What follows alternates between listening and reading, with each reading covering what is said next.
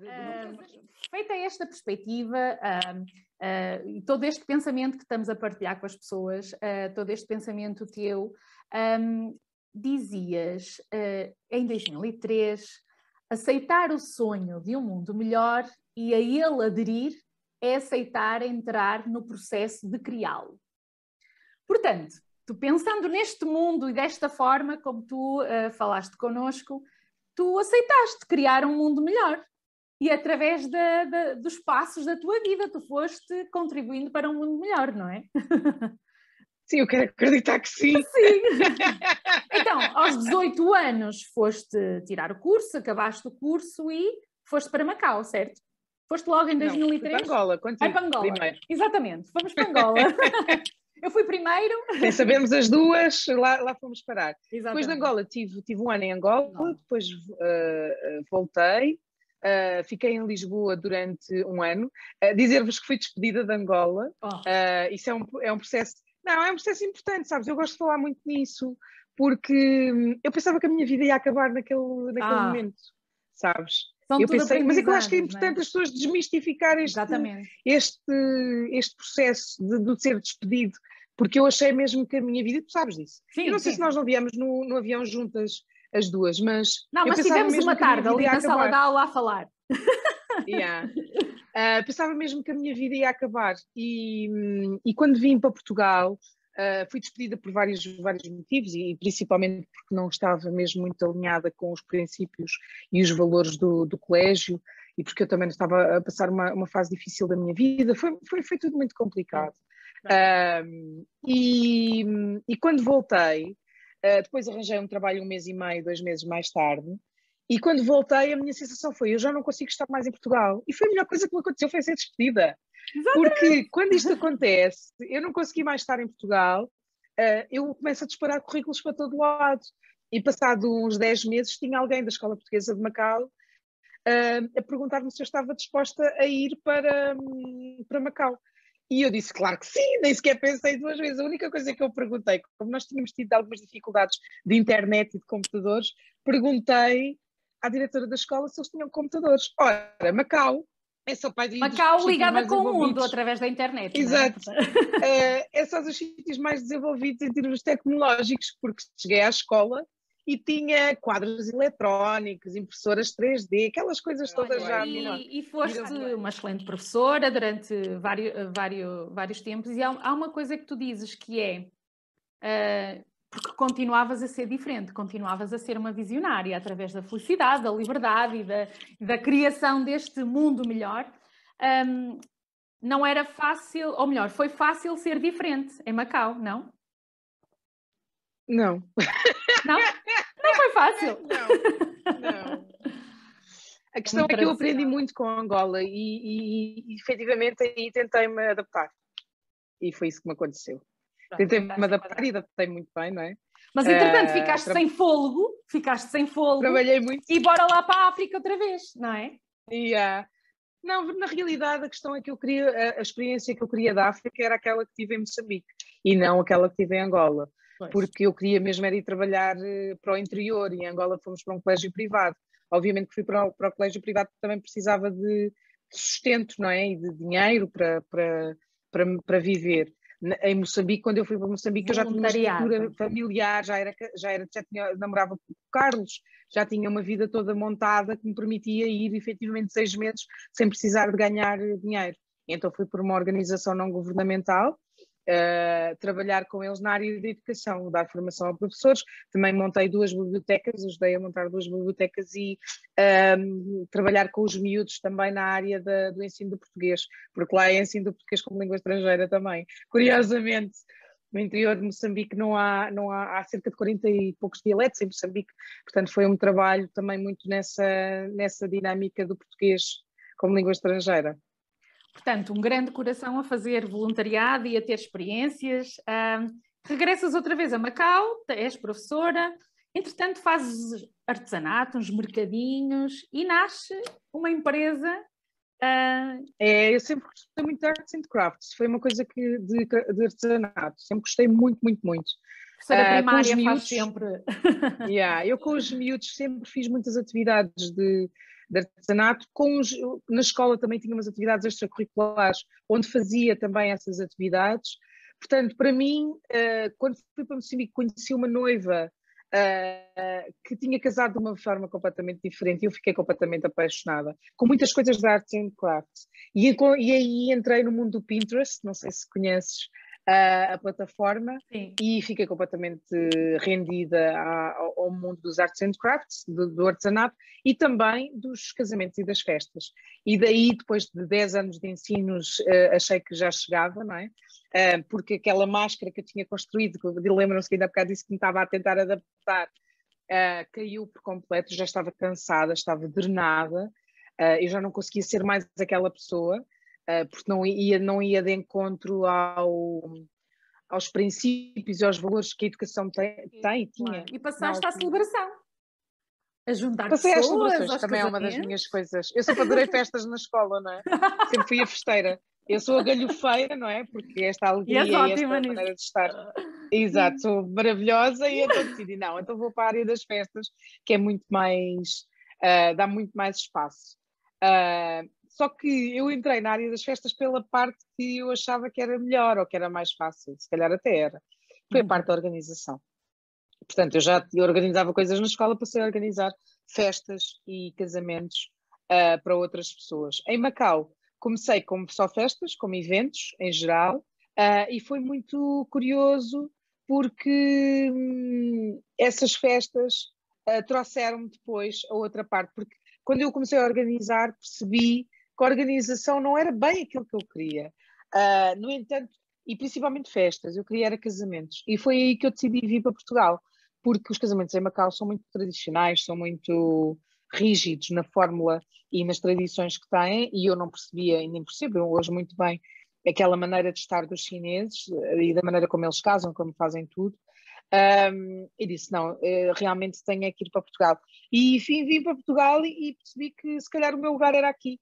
Uh, falei com o meu marido, tive uma conversa muito séria e disse-lhe: se calhar temos mesmo que nos separar, tu ficares aqui ou ficar Ai. em Portugal. Estamos juntos, não é? Estamos casados, mas separar em termos de distância.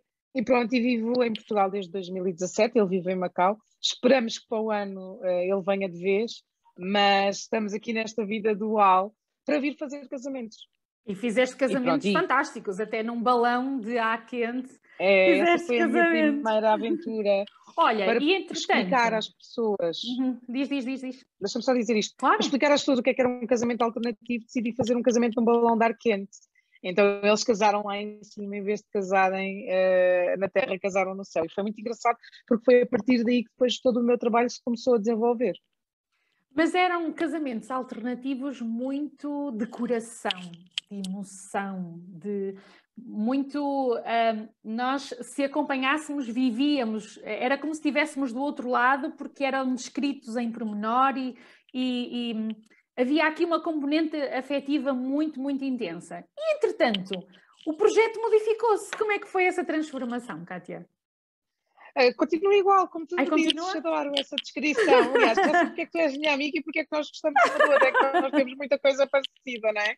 E gostamos das mesmas coisas. Não, o projeto é exatamente isso. É emoção, é coração. Simplesmente foi transportado para outra é. área. O que aconteceu referência na área dos casamentos em Portugal. Essa era a minha, era a minha maior, o meu maior objetivo.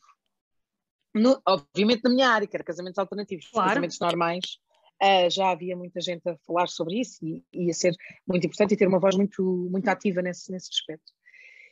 E a verdade foi que quando eu atingi esse objetivo, foi em dezembro de 2018, 2018, 2019, mais coisa, menos coisa, eu não me lembro bem dessa data, eh, que foi fazer uma série de palestras uh, na área dos casamentos alternativos, uh, trazer alguma uh, não convencionalidade aos casamentos eu comecei a pensar que, que é isso. Não, não Mas deixa-me fazer um parênteses. Deixa-me fazer um parênteses. Tu internamente estavas assim, havia alguma coisa para resolver lá dentro, não é? Uh, e muitas vezes nós pensamos, um, nós vemos a nossa vida à volta, que temos tudo, temos tudo, não é? Mas depois qualquer coisa cá dentro que não está resolvida. Mas o, quem estava de fora a acompanhar-te, e eu fui-te acompanhando sempre, Uh, tu fazias uma coisa fantástica que era, tu não estavas na tua empresa dos casamentos ou no teu projeto de casamentos só organizar, tu organizar as coisas e vendias e organizavas e vendias. Tu fazias uma coisa excelente, que, que eu me identifico muito e que tenta, tentamos também fazer, que é, tu trabalhavas em rede. Tu trabalhavas em rede com os teus fornecedores. Tu, para além de te divulgares a ti própria, tu divulgavas os teus fornecedores fazias publicidade em conjunto, tu tentavas trabalhar em rede. Um... Não, eu não, primeiro, esse é o primeiro princípio meu, é que eu não consigo conceber o trabalho se não for assim. Ninguém consegue fazer nada sozinho. Mesmo. Ninguém consegue, por mais que me venham com histórias e a pagar, desculpem, está bem, vocês pagam, mas tem alguém que contribui para o trabalho estar assim. O Exatamente. trabalho está de qualidade, é verdade, mas quantas pessoas trabalharam nesse projeto, nessa empresa? A empresa ganha um prémio, claro, mas quem é que ganhou? Foi a empresa toda, não é? É toda a gente que está envolvida no projeto. Porque num casamento, se um bolo me falhar, está em causa. Eu não tenho como. Exatamente, claro. fica logo o trabalho todo em causa. É logo uma chatice, é logo uma mancha. Então, e nos casamentos principalmente, como somos muitos a trabalhar num casamento, é muitos fornecedores envolvidos, nós temos que trabalhar em equipa, não há outra forma. E para mim isso, e agora nesta área nova que eu estou a trabalhar, eu digo isto sempre a toda a gente. Nós somos o grupo e o grupo é que faz o trabalho. É a rede que nos sustém e que nos mantém. Mesmo. Nós não temos Porque, como. Porque duas semanas antes da quarentena entrar, eu faço um encontro de fornecedores, onde Olha. temos um, uma, uma experiência espetacular, porque juntei cerca de 40 pessoas na área dos casamentos e onde fizemos algumas dinâmicas de grupo muito giras, uh, e onde as pessoas se puderam encontrar e trocar contactos e fazer ali algum um, um meeting. E, e depois, logo a seguir, tive duas pessoas que me disseram, uma que eu era boa a fazer celebrações, e disse: Não, eu não faço celebrações, eu sou organizadora, não celebro nada. Para isso, então, olha, vou fazer este curso. E, curiosamente, entrei num curso de facilitadora de círculos femininos. Foi. Foi o curso que me mudou a vida, não é? É todo o processo, não é? Aquele processo foi muito grande e muito intenso, mas aquele curso fez-me olhar para mim como mulher, como pessoa, de uma forma muito mais humana, sabes? Tranquila. De uma forma muito mais holística, no seu todo, na sua completude, de, de perceber as minhas raízes e estas raízes no sentido de olhar para a minha família, para os meus ancestrais, uh, de uma forma completamente diferente como eu havia, ajudou mesmo muito uh, a entrar aqui num, num registro de olhar para mim ao espelho e de me encontrar e de ser eu uh, e de quem te acompanhou, um quem te acompanhou desde, desde há muito tempo, um, nota-se que estás muito mais mulher, muito mais tranquila. Um, e depois eu acho que é, é, é de referir que uh, estas áreas estão cada vez mais em voga. Uh, e muitas vezes as pessoas entram nessas áreas no sentido de dizer: Olha, não consegui por ali, vou por ali, faço uma formação e está. Mas tu não, tu, ao mesmo tempo que entras nisto, entras com uma vida inteira, porque tu foste sempre inquieta, à procura de alguma coisa, e contas essa narrativa, não tens medo de a contar. Portanto, há toda uma vida a acontecer e que depois tu encontras essa porta que abres e encontras essa faceta muito mais tranquila, de uma mulher mais madura. E, e, e há uma verdade por detrás de, de, desse trabalho que tu, como facilitadora, desenvolves vários serviços mas com uma verdade tão extrema, tão, tão transparente, que, que, que, acaba por parecer que tu vives também as histórias dos outros, porque já passaste por ela, não é? E consegues dizer que há caminhos, olha, não fiques aí, vamos, há caminhos, eu posso te mostrar, porque eu já passei por eles todos, não é? Um, o que é isso de ser facilitadora? Diz-me. Olha, ser facilitadora é um, é um termo. Eu sou guia facilitadora de cerimónias e rituais. Isto é, é, é, a minha, é a minha profissão hoje em dia. O ser facilitadora é, olha, é tão fácil, é, é tão simples quanto isso, que é facilitar. É a pessoa quer ir por um caminho e eu facilito-lhe esse caminho, não é? Eu mostro-lhe o caminho. Às vezes nem é mostrar, às vezes é só falar sobre mim. Eu falo sobre mim e as pessoas já estão a pensar, porque há uma coisa muito curiosa em conversas, que é quando nós estamos a conversar um com, uns com os outros, nós estamos a rever, estamos em forma de espelho com o outro, não é? Então, quantas vezes e quantas vezes, quantas vezes não é sempre, Estamos a ouvir o outro falar e contar a história dele e nós estamos a pensar, ah, se fosse eu, ah, na minha vida, ah, eu isto, eu, eu, eu, eu. Então, no fundo, aquilo, a minha forma de facilitar é, quando eu falo de mim, as pessoas estão-se a encontrar elas próprias. E este é o meu dom, não é? É esta facilidade e esta abertura, esta autenticidade que eu tenho cá dentro de não ter vergonha de contar tudo aquilo que eu sinto, tudo aquilo que eu penso.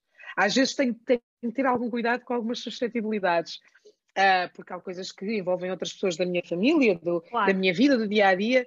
Uh, e, mas eu, Cátia Silva, eu não tenho vergonha de contar nada, eu não tenho vergonha, uh, não tenho vergonha nem tenho qualquer tipo de poeridos, não é? De, porque eu acredito muito nesta, na liberdade, como nós na liberdade de, de falar sobre mim, na liberdade de me expor, de me de falar e de, sabes, de alargar o meu campo emocional, mental, através desta conversa, não é? Desta autenticidade, desta genuinidade daquilo que se passa cá dentro. No fundo é um contributo uh, eu, que tu dás uh, para, eu tenho para a facilidade em falar de emoções. Claro, para a construção do mundo melhor, não é? É esse o teu contributo. E eu acabo, eu acabo por traduzir muitas dessas emoções através de conversa e através da, da minha, do meu dom de comunicação, porque isso foi outra coisa que eu descobri, não é? Nesta descoberta toda, depois foi muito bom para mim perceber o meu lado luz e o meu lado sombra. O meu lado luz é as minhas qualidades, o lado sombra é os meus defeitos. Abraçá-los os dois, porque os dois não podem viver um sem o outro, não é? Mas ao mesmo tempo perceber quais são os meus dons, que é aquele lado mais brilhante do lado, do lado luz. E o meu dom é o dom da comunicação, é de conseguir pôr em palavras aquilo que sinto e muitas vezes as pessoas encontram-se comigo e identificam-se comigo na minha comunicação por causa disso, porque elas sentem aquilo, mas não conseguiram nunca explicar. Então, ah, então é isto que é ela isso. está a falar que eu sinto. e é muito curioso, é muito. É, um, fazes, é um trabalho muito sensível. Tu fazes, eh, tu fazes esse trabalho através de que serviços? O que é que. Concretizando. Das celebrações, uh, falando das coisas, uh, das celebrações, uh, celebrar a vida, não é?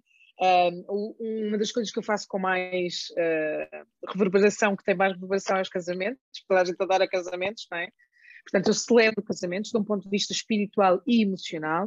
Uh, o emocional, falando que os casamentos e todas as épocas da nossa vida são, são passagens, então é celebrá-los de forma ah, rica, sabes? De uma forma de trazer todas as pessoas e o coração, principalmente isto, trazer o coração para a celebração e não esquecer que nós somos seres emocionais de coração, e é isso é que a nossa vida, é isso que nos move, não é? Porque não há nada maior do que nós do que o amor que sentimos pelos outros.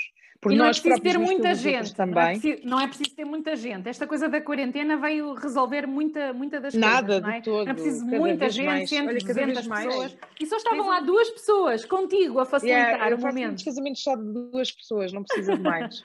no meio da natureza, tipo não é?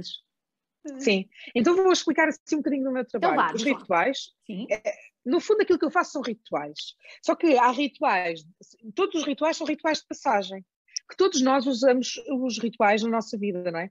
Todas as pequeninas coisas que nós fazemos de manhã, por exemplo, tomar um pequeno almoço, lavar os dentes, tomar o banho, isso é um ritual. No fundo, aquilo, os rituais que eu faço são rituais mais emocionais, são rituais de trabalhar mais o corpo emocional, o coração, e trabalhar mais o nosso o corpo mental, que é a nossa mente, não é? Um, esses, esses rituais são rituais de passagem, e se nós formos a ver, nós sempre celebramos. Nós estamos muito conectados, principalmente aqui no Norte, a, a rituais religiosos católicos, nomeadamente o batismo, a profissão de fé, a primeira comunhão, um, uh, o, o, casamento, uh, o funeral, são todos rituais. E se repararem, se todos estivermos com atenção, os rituais são passar de um estado para outro estado. E então é quase como honrar, como ainda há bocado estava a dizer, estes dois estados, não é? De deixar ir, não é? Os rituais têm três fases principais. É o deixar ir, em que estamos a deixar este estado que já não nos serve mais e deixamos ir sempre algumas emoções, alguns pensamentos, uh, alguma, quase como que deixar aquela roupa velha que já não nos serve, porque naquele estado já não vai nos servir. Então, deixar ir esse, esse, essa, essa parte da nossa vida, criar um espaço de vazio, uhum. e este vazio é quase como, um, sabes, ficar parado, só a apreciar uhum. e a olhar para dentro. É como na missa, naqueles tempos em que o padre diz para nós ficarmos sossegados. E é em oração, é silêncio. É isso, é esse espaço, é esse espaço de criar esse vazio e depois, por fim, acrescentar e renascer, não é? É quase como que estamos prontos para aquilo que vem aí. Então, de um, em, através de atos simbólicos, através de atos metafóricos, muitas vezes, trabalhar uh, e pôr uh, significado e intenção nestes, nestes vários estados, que normalmente dura entre uma hora a uma hora e meia, os casamentos menos, 35 a 45 minutos, e colocar intenção aqui. Trabalho essencialmente com a intenção. A primeira coisa que eu pergunto a um cliente quando chega e quer fazer uma celebração ou ritual, eu pergunto qual é a intenção porque através das intenções nós conseguimos trabalhar através também do nosso inconsciente e de nos conectarmos uns aos outros através do nosso coração. Então é fazer este trabalho simbólico, este trabalho um, que às vezes é tão sensível, sabes? Não se percebe. Não, em termos da consciência de que precisamos dele. É tão importante, porque normalmente não se consegue construir uma casa velha com uma casa nova com uma casa velha lá, não é? Sim, sim, sim. E nós somos Nós não conseguimos pessoas, construir assim. em cima de uma casa velha, portanto temos que deitar a casa velha abaixo, deixar ir e construir uma casa nova. Sabes que e esse é, é o é pilar é, base, é a metáfora base para nós. Exatamente, é limpar. Hum, eu acho que a, a quarentena veio trazer um bocadinho esta consciência de que somos mais emocionais do que o que nós pensamos. E voltando um bocadinho à educação, se calhar a educação não nos prepara para isso.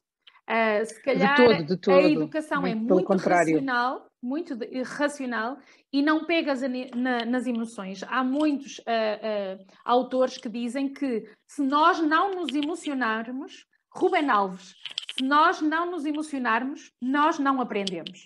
Portanto, para além, antes dizíamos, se nós não fizermos, não colocarmos a mão na massa, não aprendemos não, saber fazer. Mas agora fala-se não emocionarmos, nós não aprendemos. Portanto, faz parte de nós essa parte emocional. E muitas vezes só olhamos para nós, estamos doentes, vamos ao médico, uh, temos um osso partido, temos um, um órgão a não funcionar. E a parte emocional? Como é que nós trabalhamos essa parte? Não faz parte de nós, nós não falamos sobre emoções, não é? E, e, se calhar precisamos de encontrar ferramentas e que tu, ao longo da tua vida, foste descobrindo e que, e que, conjugaste agora nesta fase para trabalhar essa parte das emoções, que é muito importante, porque se nós não estamos bem mentalmente, também não estamos bem fisicamente, e tu és uma prova disso, yeah. não é? Eu trabalho muito essa, é, é, o chavão é a inteligência emocional. É? Exato. É? Nós temos uma inteligência muito mental, mas não temos inteligência emocional. Mas lá está, porque não fomos educados para isso.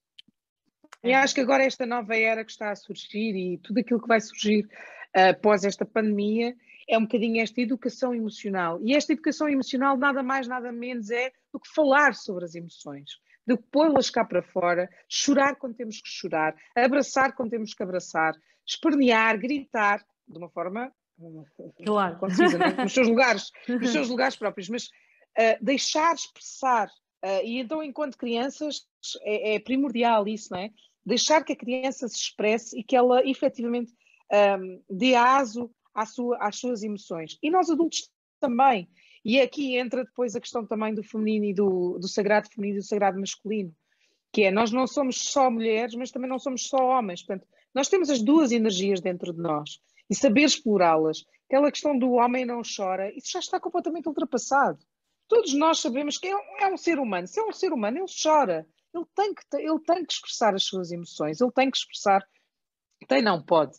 Uh, mas ele deverá expressar as suas emoções e expressar aquilo que sente e aquilo que vive, sabes? E é nesse sentido dessa liberdade, sermos, de não estarmos constantemente coagidos com aquilo que devemos fazer ou aquilo que não devemos Sim. fazer. É, és, és, uma pessoa uh, uh, que sempre reivindicou o papel da mulher. Uh, e tu, nas tuas celebrações, fazes círculos de, de, de, mulheres e celebras a mulher, um, círculos femininos. Não quer dizer que seja só para ser um, frequentados por mulheres, podem ser por homens, para trabalhar ali a, a, parte feminina, não é? Um, mas o que é certo é que ao longo da tua vida sempre foste reivindicativa do papel para a mulher, da igualdade de género, não é? E uh, uhum. eu identifico aqui o objetivo 5, a igualdade de género, alcançar a igualdade de género e empoderar todas as mulheres e meninas. Tu fizeste isto ao longo da educação e fazes isto nesta nova fase da tua vida. É... E aquilo que eu faço na, na, nos círculos, a minha intenção com os círculos femininos é nada mais, nada menos do que as mulheres reconhecerem a sua essência reconhecerem que são mulheres e que há coisas boas em sermos mulheres. Porque nós estamos muito desconectadas. O que aconteceu com o patriarcado, e o patriarcado um, é, é, esta instituição que surgiu um, com a religião católica também, mas há muitos anos atrás em que o homem tem a primazia uh, perante a mulher. Um, com esta, com esta, com, esta, o que aconteceu aqui foi que a mulher desconectou-se com o seu lado feminino. Isto está muito mais numa, numa uh, numa luta para chegar à, à igualdade. À, à, igualdade, não é equidade, à igualdade com o homem. Então quer as mesmas oportunidades que o homem tem. Começou a vestir uh, calças de ganga, começou a fumar, ok. Então nós estamos muito nessa energia masculina, todas nós, na energia da ação, sabes, na energia do fazer, do acontecer, de, sabes, sempre, sempre, sempre, sempre, sempre em alguma, em, em, em, em estado de alerta, nesta uhum, energia exatamente. do fazer. Okay. Nós se não estivermos a fazer, não estamos bem, não é?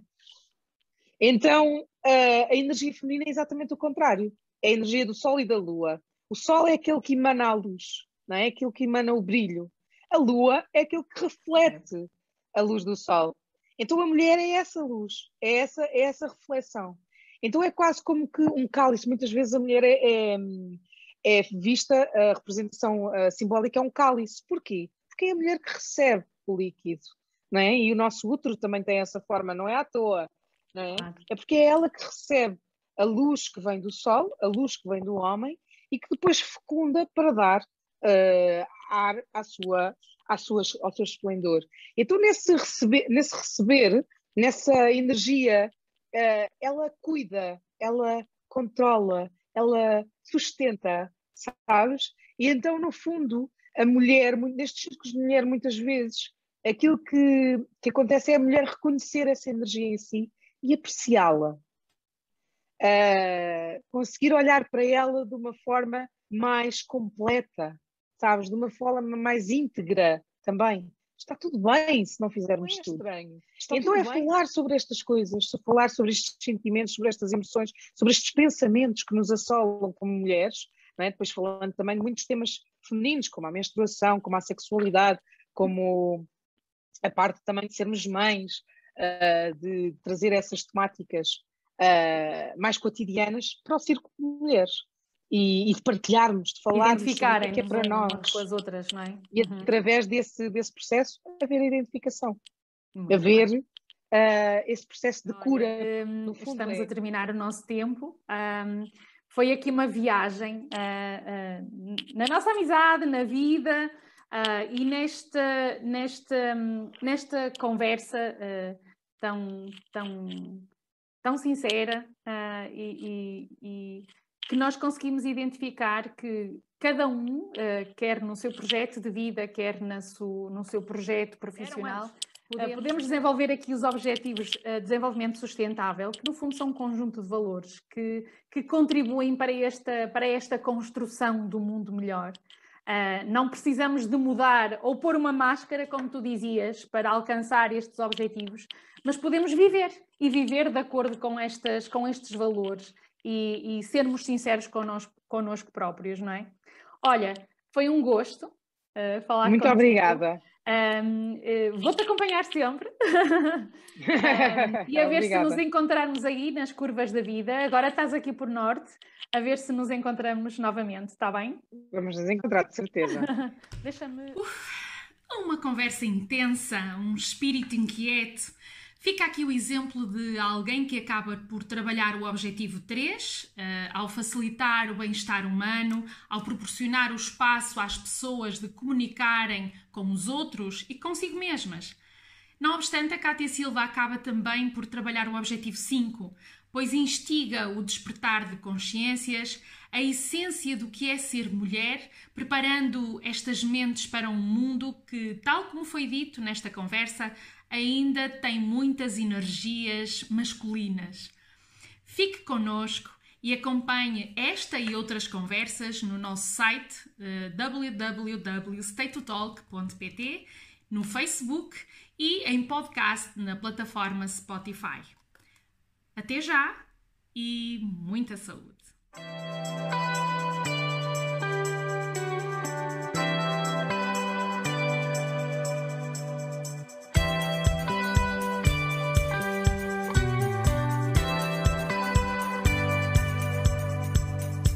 Três És sustentáveis: empresa, eu e educação. Um podcast sobre os Objetivos de Desenvolvimento Sustentável que pretende promover um debate esclarecedor, partilhar iniciativas inovadoras e pessoas inspiradoras.